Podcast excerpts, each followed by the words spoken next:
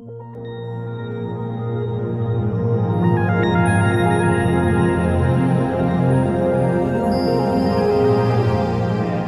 vamos iniciar o nosso o capítulo 9, louvor e gratidão.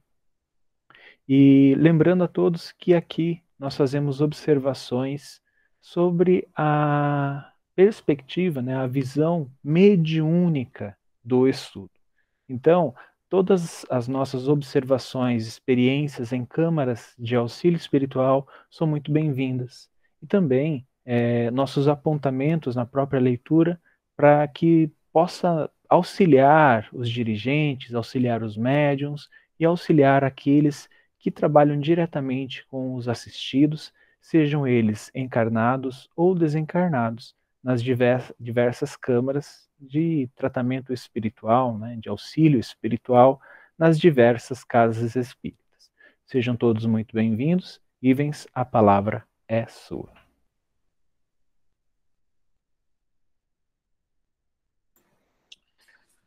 Bom, boa noite, que eu não falei ainda, Adriene, Nilza, é, realmente é uma alegria estar estudando aqui André Luiz, que abre as portas do plano espiritual, da experiência de vida dele para nós, dividir isso com a gente. É, engrandece muito os nossos conhecimentos, a nossa maturidade intelectual e espiritual. É uma oportunidade muito bendita, né? Muito bem-vinda. E eu vou transmitir para vocês alguns slides desse capítulo. Nós terminamos o capítulo 8 com a Cássia, que nos prestigiou com esse capítulo. E só trazendo uma, uma um elo para a gente se conectar aqui com a, a sequência né, da, da história eles estavam, André Luiz, com a equipe dele, estava na Casa Transitória Fabiano de Cristo. É uma casa que é, chama transitória porque está entre o plano espiritual mais avançado, digamos assim, com mais conhecimento, com mais é, equilíbrio, com pessoas mais prontas para poder exercer suas atividades, e, e a crusta, que é realmente um lugar de desencarnados, assim, quem não está trabalhando é um lugar de sofrimento para quem está aqui sem fazer nada na, na ociosidade ou no seu desequilíbrio, né? E eles foram fazer um resgate num vale é, que a gente chama de é como se fosse um umbral ali próximo à casa Fabiano de Cristo. E eles saíram para essa atividade e o capítulo terminou com eles voltando para a casa Fabiano de Cristo. Nesse caminho, aqui começa o capítulo 9, louvor e gratidão.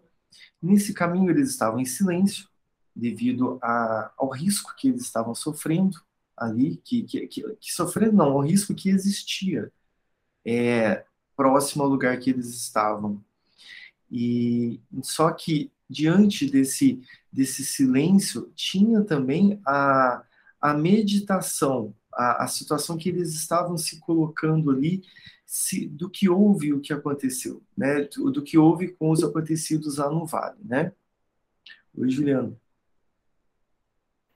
Eu já comecei, né? É, eu achei muito interessante essa parte, porque às vezes nas câmaras de auxílio espiritual nós observamos quando a espiritualidade nos, nos direciona, né, nos convida a, a desdobrar e atuar em, em outros locais, né, principalmente locais mais tenebrosos, como este que eles estavam aqui, é, eu sempre reparei que havia um profundo silêncio no caminho. É, é como se a gente tivesse realmente bem concentrado. Né? Eu falo por experiência em desdobramento, né? é, e a gente percebe. Eu, agora eu vou tentar ter mais essa percepção, principalmente é, com esse estudo, mas quando a gente desdobra, é como se não, houve, não houvesse muito, muitas instruções no caminho. Eles, eles explicam para a gente o que nós vamos fazer, ou quando a gente está aqui, né, no, no, na, na câmara com a corrente, ou quando a gente chega lá né, no local destinado, é, o local já está amparado e protegido, aí eles começam, né, eu falo dos mentores, eles começam a nos passar algumas instruções do que eles estão fazendo ou que, do que a gente deve fazer. No trânsito, realmente, é, é, o que eu percebo, os outros médiums e participantes da corrente aqui que estão presentes podem fazer suas observações também. O que eu observei, o que me lembro, né, é que realmente há esse silêncio.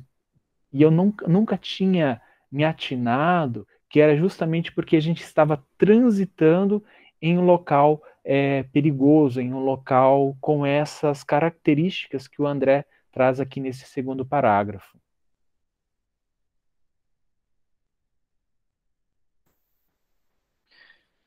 Sim, e essa questão do silêncio, quando a gente está com dificuldades em nossas vidas, em nossas, nossas atribulações, o silêncio, e quando a gente para realmente para poder ouvir o nosso íntimo, o nosso interior com calma, sem desequilíbrio, sem medos, ansiedades, sem é, manifestações desarmônicas, é onde vem a solução, é onde vem o raciocínio, é onde vem a ponderação, onde a gente não se deixa bater.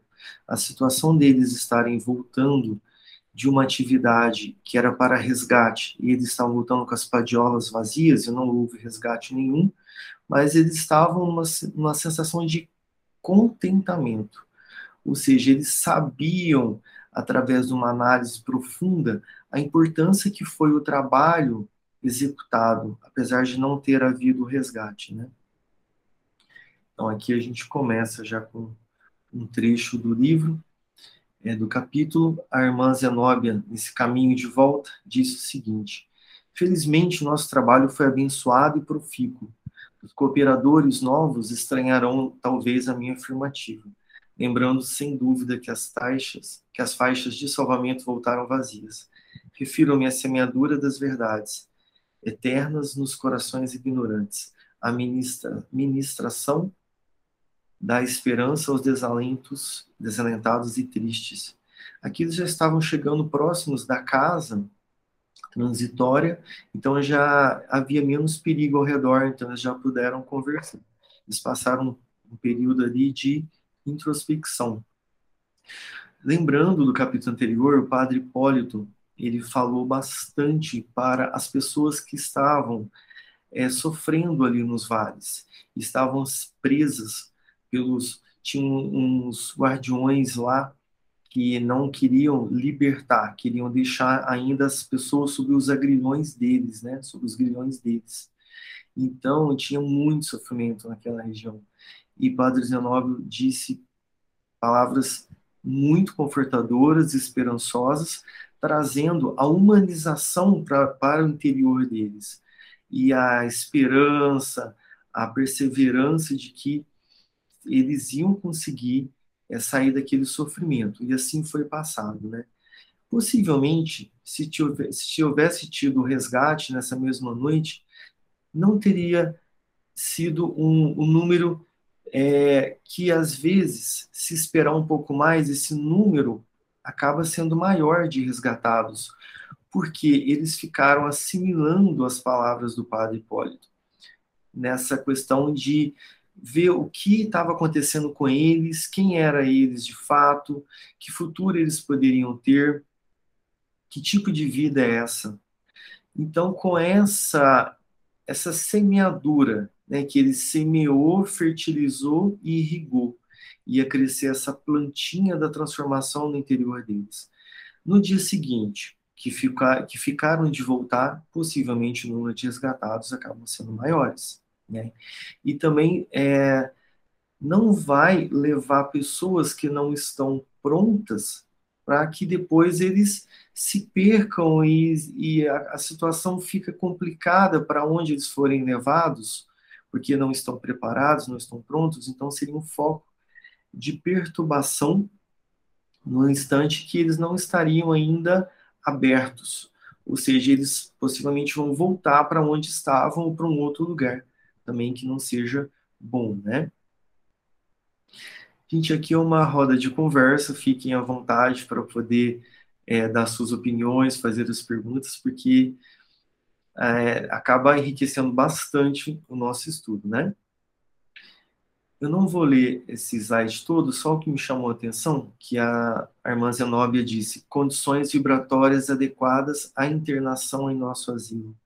Era isso que eles esperariam nessas 24 horas que acontecesse para voltarem e resgatar. Mais um. Quem? A Cássia. É, Ives, é, é, bem assim, né? Interessante, interessante que eles avisam sobre é, o que ia acontecer durante a noite, né? Então, eu acredito que o que iria acontecer ia causar muito espanto nos desavisados, naqueles que nunca tivessem vivido aquilo, e que ia também, o choque, eu acredito que o choque seria tanto que muitos iriam aceitar a ajuda, iam pedir ajuda, iam se pôr assim de fato à disposição para serem socorridos, né?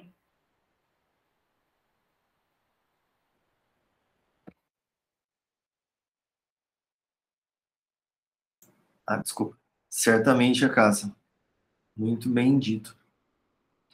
É, mais um trecho da irmã Zenóbia.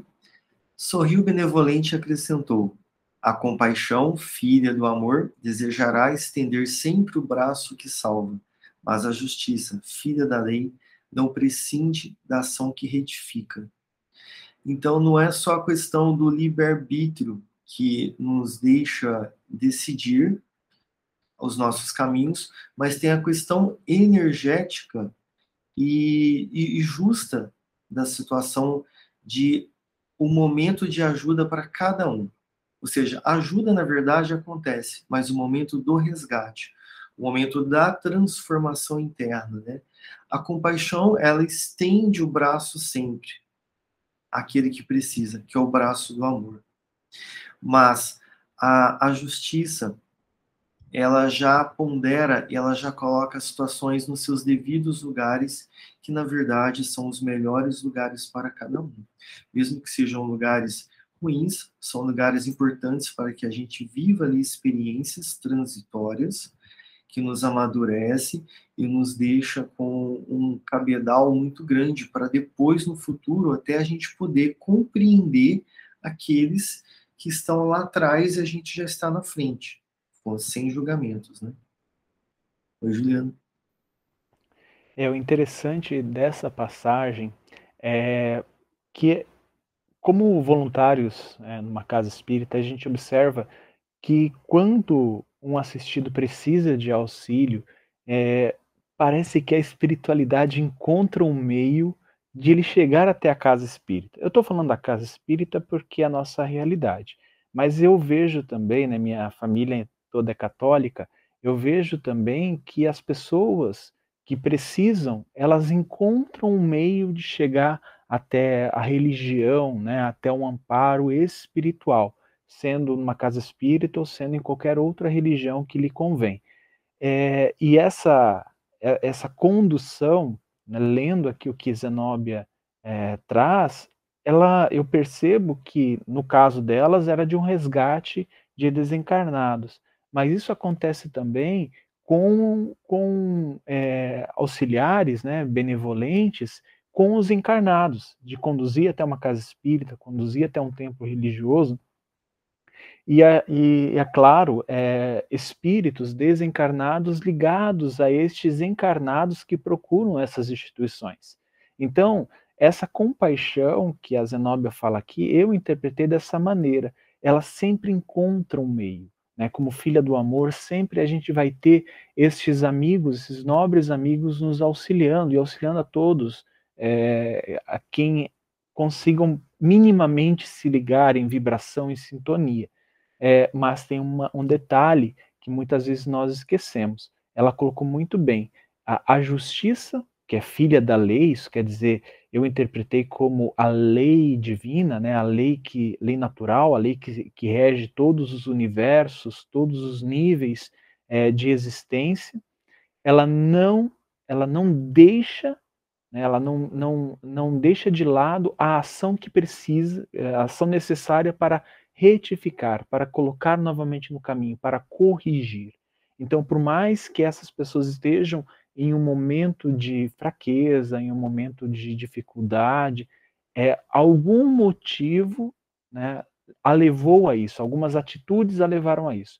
O que a Zinobia estava falando, olha, a gente chega o auxílio a essas pessoas, chega a compaixão, mas todo esse amparo, ele precisa que a pessoa né, é, compreenda que a justiça, né, aquilo que estava acontecendo era para ele despertar, que, porque a justiça, a lei, né, a lei natural, ela estava em funcionamento. E ela precisa se corrigir para reparar, para retificar aquele estado, aquela, aquele acontecimento ou aquela, é, aquela falha né, que todos nós podemos ter cometido no passado. Sim, isso dá continuidade que você falou com essa frase aqui, que haverá recursos da misericórdia para situações mais deploráveis. Entretanto, a ordem legal do universo cumprir-se-á invariavelmente. Em virtude, pois, da realidade, é justo que cada filho de Deus assuma responsabilidades e tome resoluções por si mesmo. E todas as situações ruins que as pessoas estão imersas, que é aparentemente injusta, tem uma causa bem justa, porque Deus é onipotente, onipresente, onisciente. E essas situações, é, apesar de estarem, a gente está vendo só a ponta do iceberg, elas são muito mais complexas e são ocasionadas por é, mil atitudes, mil condutas e mil sentimentos que nós tivemos lá atrás. E, e essa agora é a soma disso tudo, né? Tem situações realmente que não são expiações, não são as consequências diretas do passado, mas sim são como provas, né, que a pessoa está vivendo aquela experiência negativa sem ter ocasionado energeticamente aquilo, não houve atração, não houve ação e reação, não houve uma resposta do universo, mas sim uma atitude de alguém externo para com a pessoa que ficou naquela situação ruim. E aí? Isso, na verdade, também vai trazer uma boa oportunidade para o amadurecimento dessa pessoa. Nada é perdido, nada é em vão. E quando passa, porque tudo passa, a pessoa vai perceber que ficou um aprendizado muito grande, uma experiência muito interessante. Oi, Camila. Oi, até pelo. Vocês estão me ouvindo bem? Estou, estamos. Pelo comentário, né, dessa, desse trecho do, do Juliano e o seu também, eu tinha lido até um, um trecho atrás, estava acompanhando, mas acho que você não chegou a ler. E eu acho bem interessante, até por conta desse. disso que a gente está falando nesse trecho em relação à justiça né, divina, as leis as leis naturais, que ela fa... agora eu não lembro quem está falando, se é, se é, o próprio André Luiz, que fala, é, que é a Zenóbia falando, né, sobre é, onde eles estiveram, que é esse momento, né, que nem não teve esses resgates, porque tudo está no seu tempo certo, né, e aí ela fala que o mais desejável para nós é que todos caminhem utilizando os próprios pés para que no, de futuro, em meio dos serviços naturais da regeneração, não se declarem vitimados por ações de arrastamento. Em todos os lugares encontraremos compaixão e a justiça de Deus. Até pelos exemplos que já teve no início e que terão aí mais para frente, a gente percebe que a dificuldade maior é do perdão, né? E aí esse perdão que, eu, que é tão difícil para gente, assim, eu entendo que é essa, essa, essa sensação de vitimismo que a gente carrega, né? E eu achei bem importante esse trecho, assim, de falar dessa, desse vitimismo que se arrasta, assim, porque isso é tanto, assim, para muitos de nós aqui encarnados, e pelo que eu percebi, para muitos mesmo que estão desencarnados, né? A maior dificuldade é essa sensação de que é, a pessoa é sempre prejudicada, é a vítima da situação, em todas as histórias que a gente escuta, né? Todos os exemplos, e aí essa dificuldade do perdão. É isso.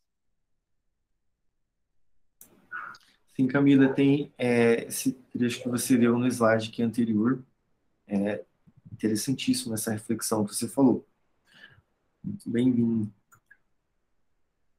Vamos lá para. Agora eles chegaram já na casa transitória, Fabiano de Cristo, e eles estavam é, lá com as suas atividades, uns observando, e André Luiz começou a observar uma movimentação ali, é, uns transeuntes passando na frente dele. Aí ele disse o seguinte: entidades numerosas iam e vinham, quase todas penetravam a organização socorrista ou dela saíam, em grupos reduzidos.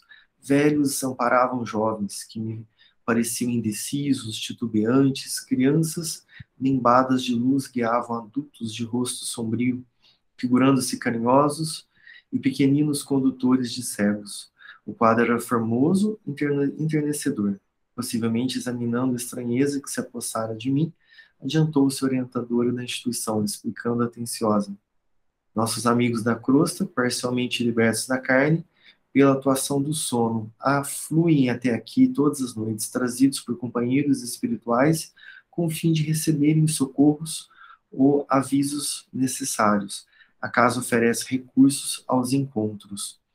Então, são felizes são aqueles que, quando dormem, o corpo, o sono do corpo físico e desdobram, todos nós dobramos, saímos do nosso corpo, vamos para esses lugares onde a gente aprende, assiste palestras, faz curso, a gente é medicado, é feito exames, é feito tratamentos, orientações, acertos de contas, pendências do passado e muitas outras coisas. É, então, às vezes a gente não se lembra porque a gente mesmo bloqueia isso, ou então é bloqueado pelo nosso mentor. É, ele acha que a gente não deve lembrar totalmente, mas que fique a impressão, que fique a sensação, que fique a mudança íntima. Houve uma renovação no inconsciente. Não foi em vão, apesar de não lembrar. Muitas vezes a gente lembra, ou lembra de forma distorcida, é, como se fosse alegórica do que aconteceu. Né? O que chamou a atenção dele, do André Luiz, num desses casos, foi tinha um garoto de 9, 10 anos que ele estava conduzindo uma senhora que era a mãe dele pelas mãos. Ele deu as mãos para ela e ele, com olhar lúcido, ele ativo e sereno, é, com passos firmes, e a mãe, uma situação como se fosse assim, é, sofredora, ela não conseguia raciocinar muito bem, ela estava sendo guiada por ele. A gente vê que é uma criança é, com uma maturidade de adulto e ali um corpo de adulto com uma maturidade mais infantilizada, espiritualmente dizendo, é, de forma de equilíbrio de condução, porque essa, essa mãe, ela perdeu, ela estava encarnada, ela foi levada até ali é, durante o sono, e esse filho era um desencarnado, filho dela.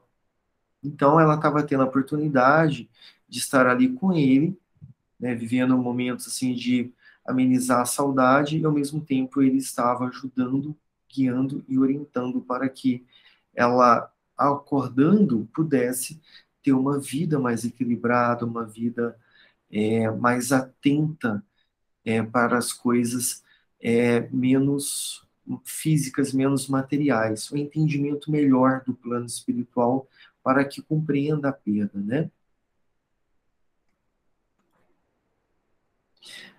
ela disse, a, a mãe encarnada disse para o filhinho desencarnado: Meu filhinho, meu filhinho, não me deixes voltar. Quero-te sempre, sempre. Seus olhos, que vertiam grossas lágrimas, permaneciam presos na contemplação da criança, revelando a suprema ternura de mãe, exausta de saudade, a reencontrar o objeto de seu amor, que parecera perdido para sempre.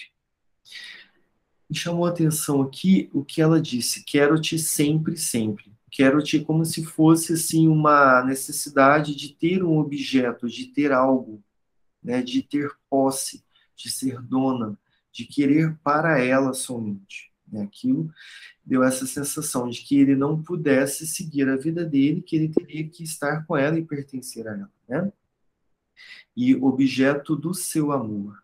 Elas tinham uma questão assim mais egoística do amor. É de parece parecer difícil e cruel falar isso, porque é uma mãe que sofre muito com a perda do filho, sim. Mas esse sofrimento está justamente grande porque está atrelado a essa sensação de posse, né? Quem levantou a mão? Pode ficar à vontade. Oi, Bens, fui eu.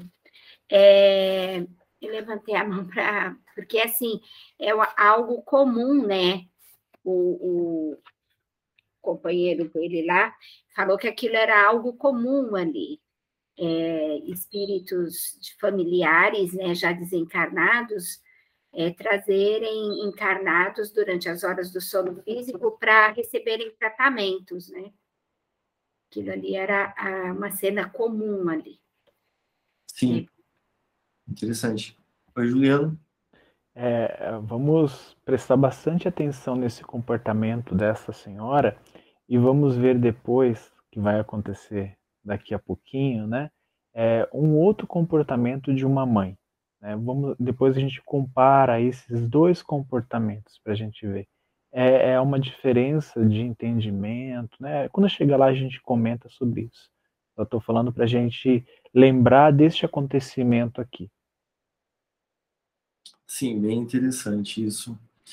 E então ela atrelou a vida dela, a felicidade dela, o sentido da vida e da existência somente ao filho. Ela não tinha olhos e focos para outras coisas. Então ficou uma monoideia, uma fixação, uma possessão de ideia, de vontade, de sentimento. Né? Ela ficou ancorada no tempo. Ela ficou presa, com estivesse algemada naquele tempo e espaço, né? de sentimento, de mente, e de sentido de vida. Isso realmente deixa a pessoa no estado como ela está. Ela não conseguia ver o André Luiz e os companheiros do André Luiz, devido à diferença de, de padrão vibratório. Ela estava com um padrão vibratório bem denso, estava assim, bem. É, que a gente fala assim na medicina, com a mente bem obnubilada, muito é, ador, adormecida mentalmente, né?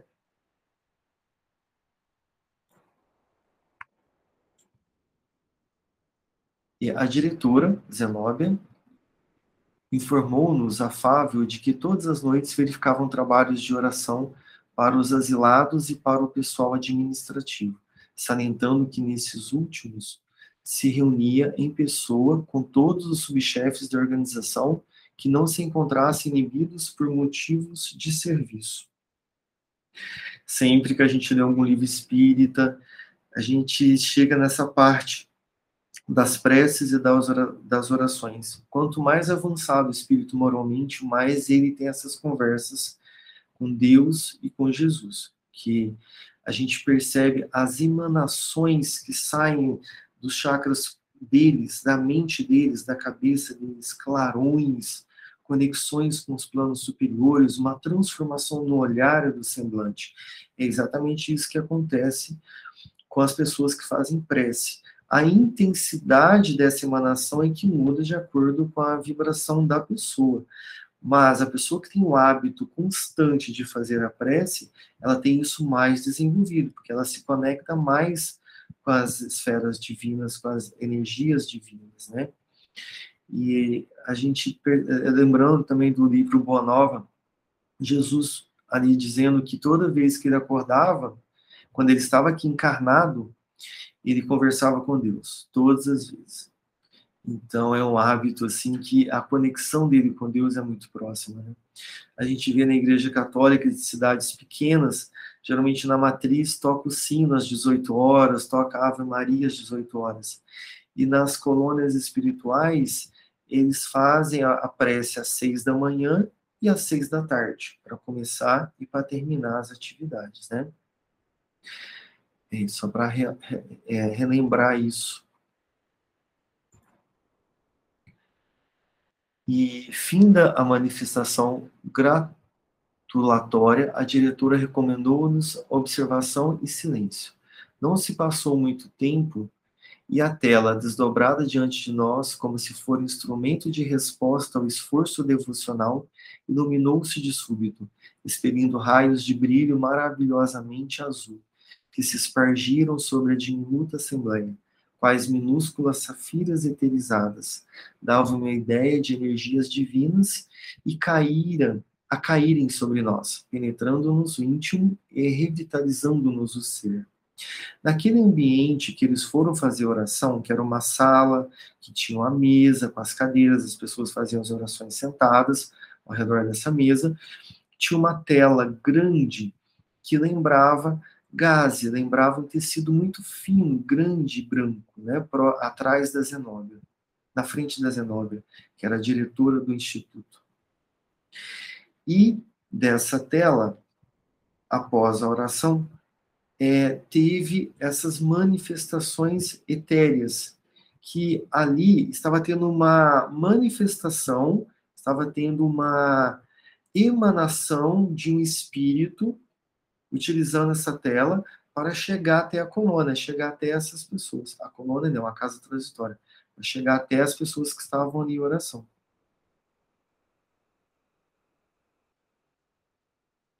E assegura o iluminado visitante, tornou a clarividente prestimosa, que as vibrações ambien ambienciais inclinavam-se agora para as esferas inferiores e que não conseguirá fazer-se visível a todos, não obstante o seu desejo.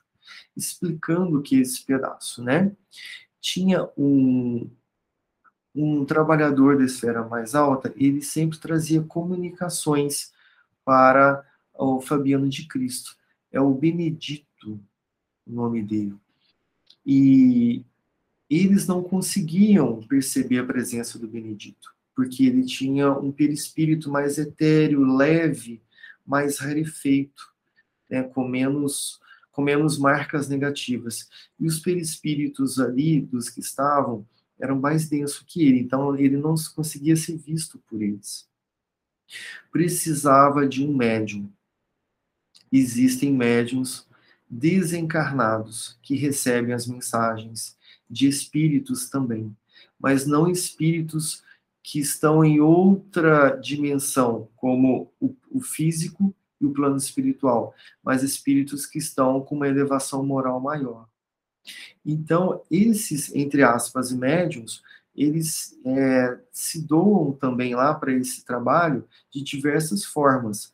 No caso aqui, a Luciana, ela estava, que era a médium, que estava ali naquele núcleo de oração, ela, ela já tinha sido citado dela no capítulo anterior, ela tinha mediunidade de evidência, ela narrava o que ela estava vendo, ela ouvia o espírito e transmitia a mensagem que ele estava dizendo a ela para as pessoas que estavam ali, não conseguiam ouvir. E tem a mediunidade também que ela doa-se de forma que o espírito fala pela boca dela diretamente. A boca do desencarnado, um outro desencarnado utilizando a a fala desse desencarnado, né? Como, exatamente como é incorporado aqui.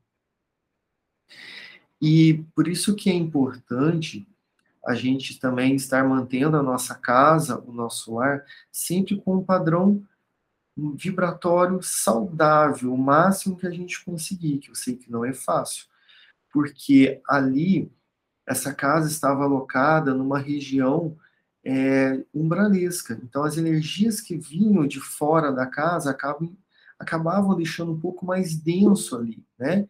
É, aquela região. E isso dificulta também um pouco o trabalho das pessoas. Então, a questão energética da casa era densa, não por causa dos que estavam ali dentro, mas pela emanação de fora. Foi o que a Zenóbia nos disse. Né? A vibração não está muito boa, mas é, às vezes oscila de forma que fica muito intensa, que vem de fora, né? Então, a gente mantendo esse mesmo padrão nas nossas casas, nas casas espíritas, a gente protege e facilita a intuição, a comunicação do nosso mentor conosco, é, a intuição de vários espíritos que vão querem o, o nosso bem, a gente vai estar mais apto para ouvir esse espírito se a gente tiver um padrão vibratório melhor, e a nossa casa também. Né? É assim, Juliano? É interessante desse, nessa parte do, do, do capítulo, né? É, a Luciana, ela tinha as faculdades mais desenvolvidas da vidência. E aí eu me pergunto, né? Me perguntei, mas André Luiz, Gotuso e os outros ali estavam também desencarnados, né? Então, será que eles não poderiam ver é, a, esses, esses espíritos, a, proje a projeção também nessa tela? É, e aí a gente recorre a outros livros, né, que a gente vai tratar mais, mais à frente, é, em que André Luiz relata, né, primeiro ponto, que em muitas assistências ele sente, ele não vê, ele não ouve, mas ele sabia, né, assim, na, sua, no seu inconsciente, ele sabia que estavam sendo é, auxiliados por espíritos de escola, espíritos muito mais elevados. Né? E ele não conseguia ver, ele não conseguia perceber. É, no, no, livro Libertação, que é um dos próximos que a gente vai ler, também acontece a mesma coisa. É, é, muitos não conseguem ver um espírito que vai se manifestar, mesmo sendo, é, estando desencarnado, já trabalhando e atuando é, na seara do mestre, né, em, em diversas frentes de trabalho. Então, este espírito né, que a, a Luciana estava narrando aqui, ele não poderia ser visto por todos.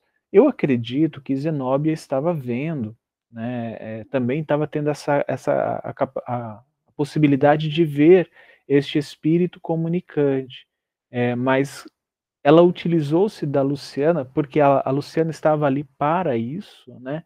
Eu acredito que era para aperfeiçoar suas faculdades de evidência e também para que os outros pudessem observar e aprender com a Luciana é, esse tipo de, vamos dizer assim, esse tipo de ferramenta utilizada por nossos amigos da espiritualidade em níveis mais elevados. Sim, a Luciana tinha essa faculdade, entre aspas, mediúnica, para ser uma intermediária para aqueles que não tinham uma uma fluidez perispirítica adequada, porque, como você falou, eu acredito que a Zenobia também estivesse vendo, porque ela tinha já uma qualidade energética muito mais apurada e leve, sublime, suave, e uma compreensão impressionante para com o próximo, né? Que ela é incapaz de julgar ninguém, ela tinha essa compreensão que ela entendia o instante de cada um de forma bem profunda. A experiência de vida dela dava isso para ela, né? Através da determinação dela de evolução moral. Mas basta a pessoa ter essa fluidez perispirítica, esse olhar sereno, para conseguir é, visualizar espíritos de uma escola mais alta, né?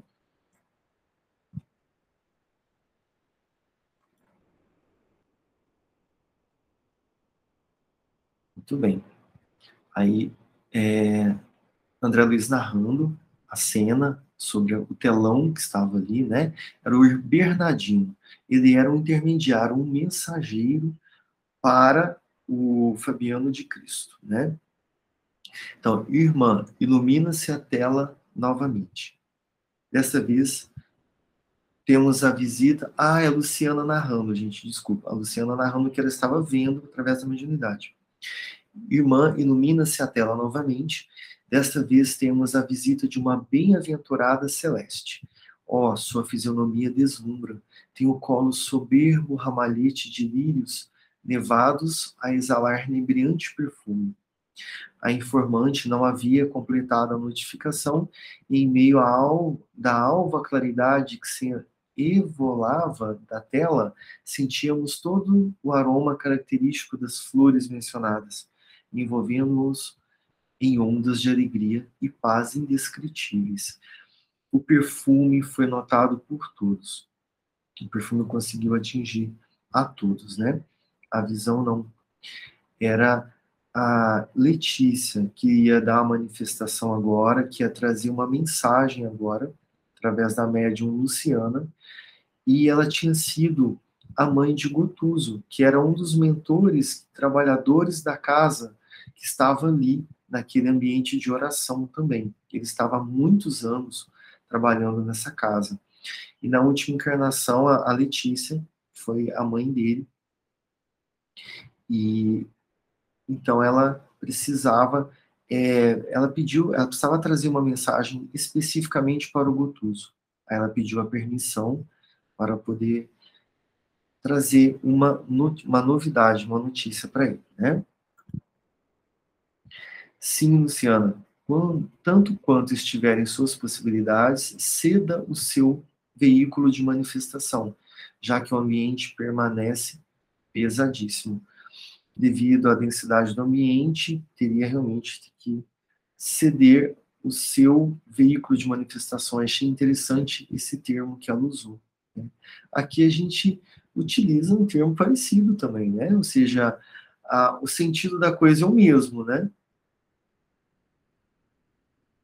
A Luciana, mais emocionada e reverente, acentuou. A desloca-se agora da tela e vem ao nosso encontro. A, a, a Letícia, né? Adiantando-se de suas mãos, desprendem-se raios de sublime luz. Abraça-me Ó, oh, como sois generosa, abnegada, benfeitora. Sim, estou pronta, cederei com prazer. Nesse instante, a fisionomia de Luciana transformou-se. Beatífico sorriso estampou-se-lhe nos lábios. De sua fronte irradiava-se formosa luz. Com a voz altamente modificada, começou a exprimir-se a emissária por seu intermédio. Desculpa, isso Irmãos, Seja conosco a paz do Cordeiro Divino. Não desejamos perturbar a reunião que vos congrega no serviço impessoal da verdade e do bem. Todavia, com a permissão dos nossos orientadores, venho ao encontro de alguém que nos é muito caro, buscando despertar-lhe consciência para os horizontes mais altos da vida. A gente vê que eles não perdem o tempo deles. Tudo que eles fazem ali no estágio evolutivo deles está atrelado alguma coisa que vai, vai transformar algo de ruim em bom, vai trazer uma educação, um, uma cura, vai trazer algo de bom para as pessoas, né? Então, é, eles não têm muito assim tempo a perder, né? Então, a Letícia disse: colherei contente na alma fraterna dessa assembleia de cooperadores da vontade divina elementos de tolerância e compreensão, e sentir-me-ei feliz se puder oferecer-lhes algo do carinho materno que mantenho no coração faminto de vida superior. Aqui vem uma analogia que o Juliano trouxe para nós. Vamos comparar duas mães, né? A mãe do garotinho de 10 anos e a gente sabe que maturidade espiritual não tem nada a ver com a aparência e aspecto do corpo físico, né? Um garoto com um corpo físico de 10 anos, uma maturidade espiritual muito maior, né? E quem levantou a mão, pode falar. Ah, eu levantei sem querer, Ives, desculpa. e então a, a a Letícia, ela tinha para com todos ali esse sentimento de mãe, ou seja, todo o grupo conjunto, ela emanava para todos o amor de mãe, o amor maternal. Era o que ela estava sentindo naquele instante por aquelas pessoas. E as pessoas recebem esse fluido maternal, esse carinho, esse aconchego, essa segurança e esse conforto. Olha como é linda essa manifestação de uma pessoa para tantas pessoas. Olha a quantos estão recebendo esse benefício, né? Por isso, porque ela não tem mais aquela questão maternal de posse, é meu, e objeto do amor. Né? Então, é uma coisa muito mais amadurecida. E a gente vê a diferença das consequências de como lidar com esse amor de mãe. A consequência dessa mãe que ama que tem esse amor maternal para com todos, a diferença da mãe que tem mais com um alvo, um, um foco único, né? Eu acho que é mais ou menos isso que te chamou a atenção, né, Juliana? Sim, Ivens, é isso mesmo, é, principalmente na maneira como ela trata, né? É, ela vem instruir, chama a atenção ao mesmo tempo, é, não tem esse apego e coloca, é, como você falou muito bem, é, na, na posição de irmã dele. É tudo bem, eu te amo como meu filho, né? Mas é, estamos, eu estou aqui para te aconselhar como uma irmã na jornada, uma irmã de caminhada, diferente daquela dependência da mãe do menino, né? Porque é, é o que a, o que parecia, né? Como você colocou muito bem, é uma dependência. Enquanto é este espírito que vem se comunicar, a mãe do Gotuso, né, que foi a mãe do Gotuso, ela vem como orientadora. Tanto que ela dá algumas broncas no Gotuso que, que nós, irmãos, fazemos uns pelos outros, né? É o que a gente faz. Claro, ela deu com muito amor, né? Coisa que eu não faço com meu irmão, meu irmão sanguíneo mesmo, né? É, mas é uma coisa que é muito interessante, né? essa comparação entre as duas formas de lidar. A diferença de não ter o amor como se fosse posse, né? aquela coisa mais apaixonada, ligada à paixão, é que começa a ver a todos com um olhar muito mais fraterno, mais de irmão.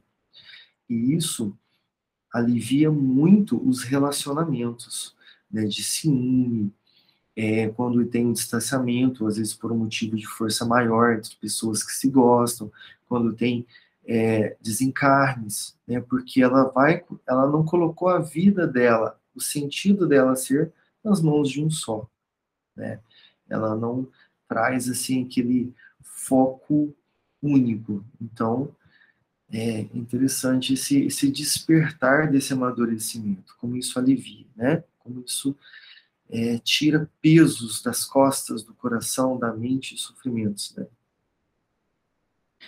E continuando, é, uh, Letícia disse: colherei contente na alma fraterna dessa assembleia de cooperadores da vontade divina, elementos de tolerância e compreensão.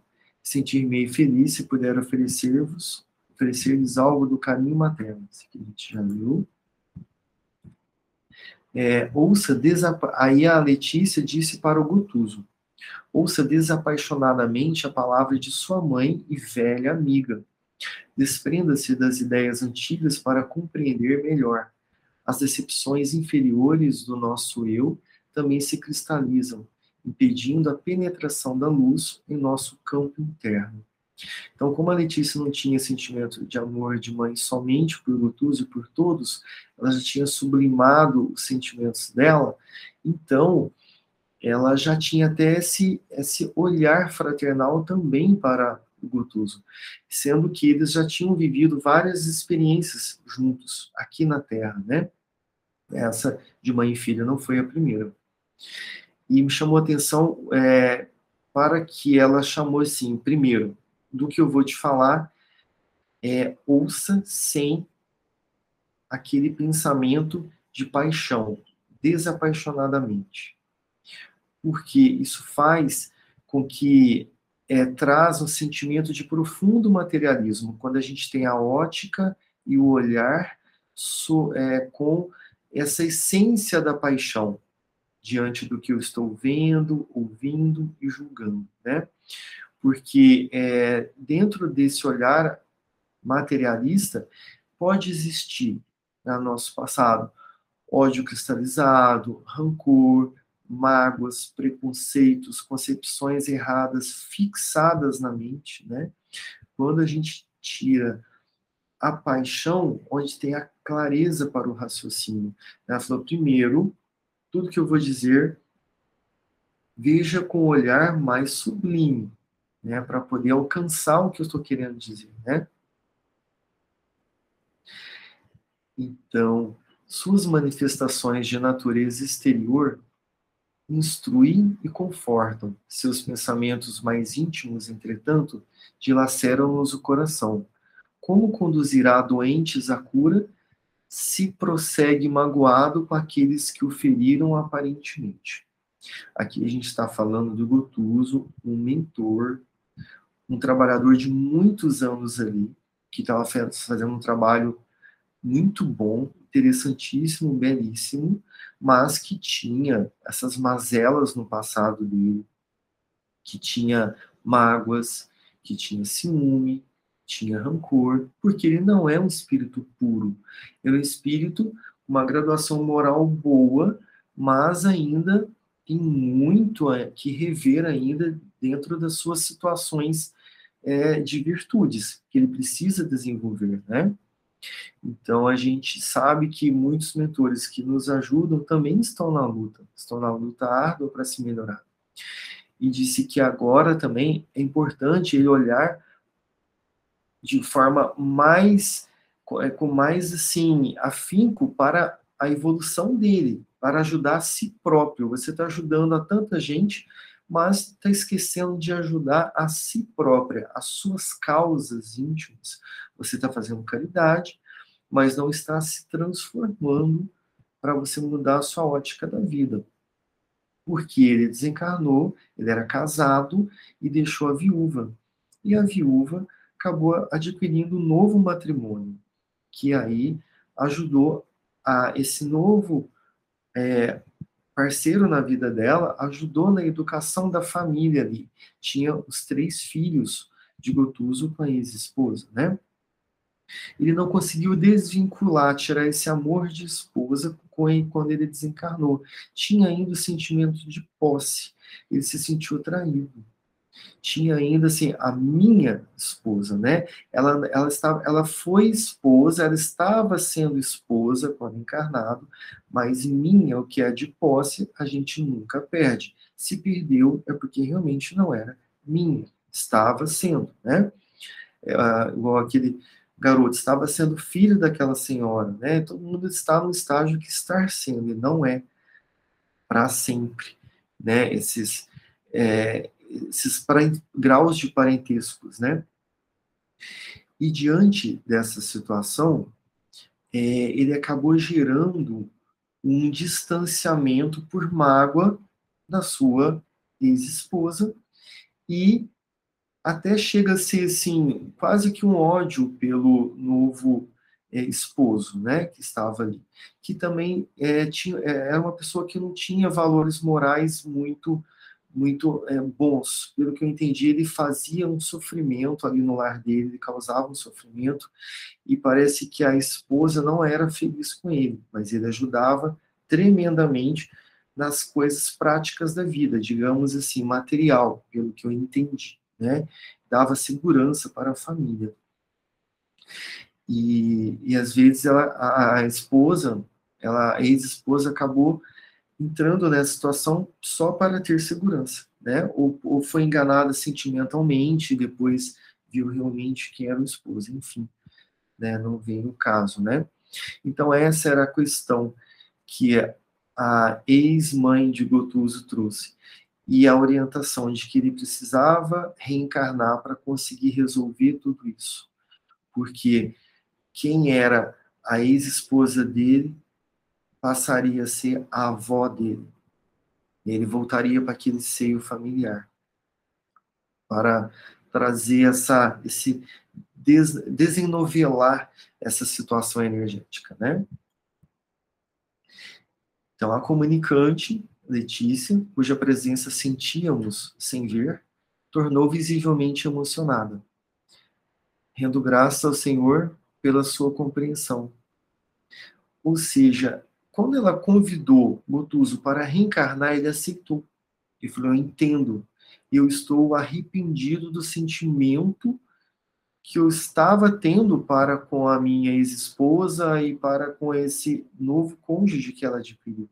Então, ele viu a necessidade é, disso. Então, ela ficou emocionada pelo, por ele aceitar, ou seja, vai voltar ao corpo de carne, né?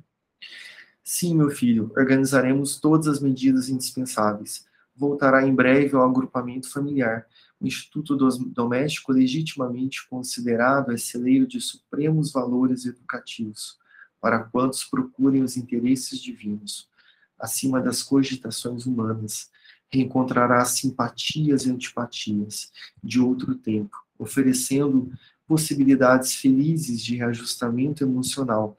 Recapitule mentalmente as lições aprendidas, peça a inspiração de Jesus e disponha-se a partir tranquilo. Não desanime diante do serviço a fazer. Somos milhões de criaturas disputando o ensejo de santificar sentimentos. É até interessante a gente fazer uma, digamos aqui, um teste nosso aqui, né? Se nós estivéssemos, desencarnados agora, nesse instante, o que, que nós teríamos que resolver com o nosso núcleo familiar? Quais são as nossas pendências? Porque quando a gente chega do outro lado, nenhum sentimento vai melhorar simplesmente porque eu desencarnei. Nenhum, nenhum ódio, nenhum ciúme, nada vai mudar só porque eu desencarnei. Então, será que eu teria que reencarnar nesse seio que eu estou hoje para resolver isso? Será que vai ser necessário isso? Será que a gente vai ter que dar mais uma volta nessa família para resolver? Ou a gente vai conseguir resolver agora? A gente vai conseguir ir, digamos assim, de mãos vazias de coisas ruins, mas com a mochila cheia de coisas boas, né? Então fica aí esse, é, digamos, essa reflexão de, de a gente colocar aí durante essa semana itens que a gente precisa resolver para não dar mais essa volta. Né? Digamos, a gente daria uma volta maior, porque essa já está resolvida. Iríamos para instâncias mais altas, instâncias é, novas experiências, porque a gente precisa repetir com as pessoas o que a gente não consegue resolver. Então, vamos ficar repetindo, repetindo com as pessoas. Enfim. Aí cada um tem o seu livre-arbítrio e a sua capacidade de escolha, a sua emancipação de emoções e sentimentos para conseguir ser mais autônomo das suas ideias, dos raciocínios e das inteligências que Deus nos deu, né? Então terminou o nosso tempo, ficou um pedaço bem bem menor agora para a próxima semana.